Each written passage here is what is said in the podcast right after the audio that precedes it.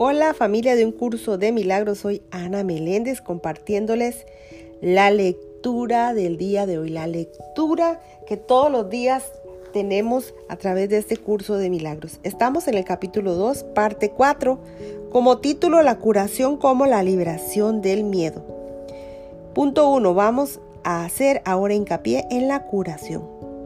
El milagro es el medio, la experiencia expiación el principio y la curación el resultado.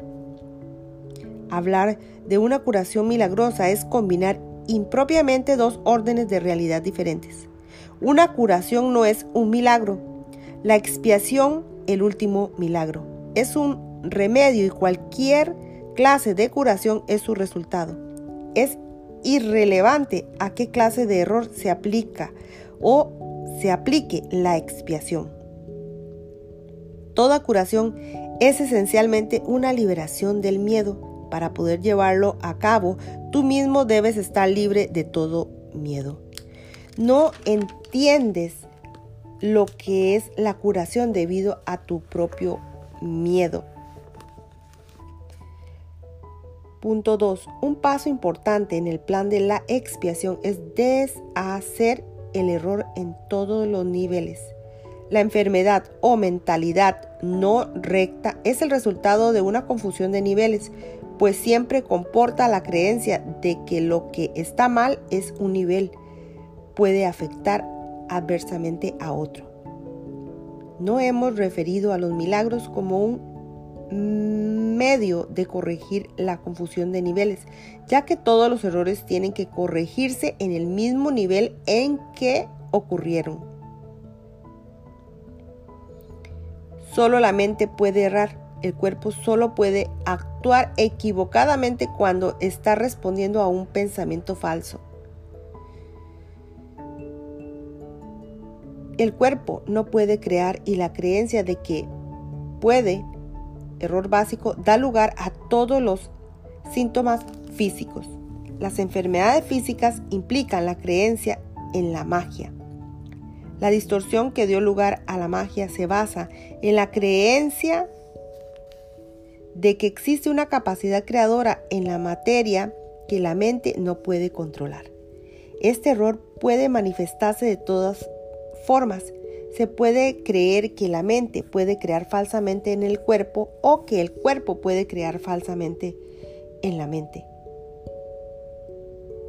Cuando se comprende que la mente, el único nivel de creación, no puede crear más allá de sí misma, ninguno de esos dos tipos de confusión tienen por qué producirse.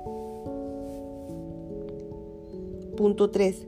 Solo la mente puede crear porque el espíritu ya fue creado y el cuerpo es un recurso de aprendizaje al servicio de la mente. Los recursos de aprendizaje no son lecciones en sí mismos, su propósito es simplemente facilitar el aprendizaje. Lo peor que puede ocurrir cuando se usan indebidamente es que no lo faciliten. De por sí, un recurso de aprendizaje no puede producir errores en el aprendizaje. El cuerpo, si se le entiende correctamente, comparte la invulnerabilidad de la expiación en lo que respecta a las defensas de doble filo. Ello es así, no porque sea un milagro, sino porque de por sí no da lugar a interpretaciones falsas. El cuerpo es sencillamente parte de tu experiencia en el mundo físico. Se puede exagerar el valor de sus capacidades y con frecuencia se hace. Sin embargo, es casi imposible negar su existencia en este mundo. Los que lo hacen se dedican a una forma de negación particularmente inútil. En este caso, el término inútil significa únicamente que no es necesario proteger a la mente negando lo no mental. Si uno niega este desafortunado aspecto del poder de la mente, está negando también el poder mismo. Todos los remedios materiales que aceptas como medicamentos medicamento para los males corporales son reafirmaciones de principios mágicos. Este es el primer paso que no conduce a la creencia de que el cuerpo es el causante de sus propias enfermedades. El segundo paso en falso es tratar de curarlo por medio de agentes no creativos. Esto no quiere decir sin embargo, que el uso de tales agentes con propósitos correctivos sea malo. A veces la enfermedad tiene tan aprisionada a la mente que temporalmente le pide a la persona tener acceso a la expiación.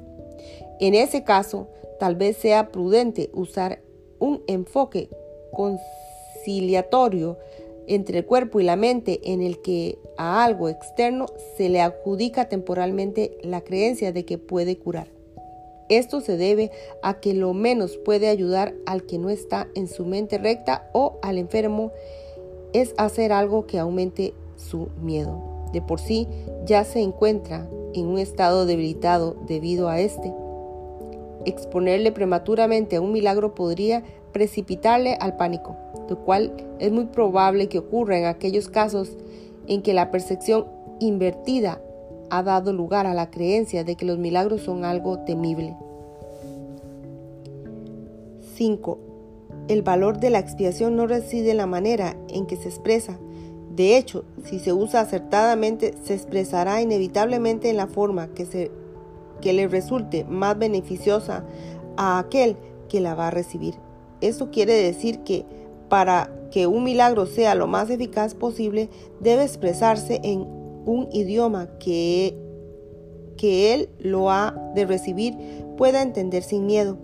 Eso no significa que ese sea necesario el más alto nivel de comunicación de que dicha persona es capaz. Significa no obstante que ese es el más alto nivel de comunicación de que es capaz ahora. El propósito del milagro es elevar el nivel de comunicación, no reducirlo mediante a un aumento del miedo. Hasta aquí termina la lectura del día de hoy, mis amores. Una lectura muy hermosa, hay que meditarle bastante porque nos habla realmente de, de por qué nos estamos enfermando. La mente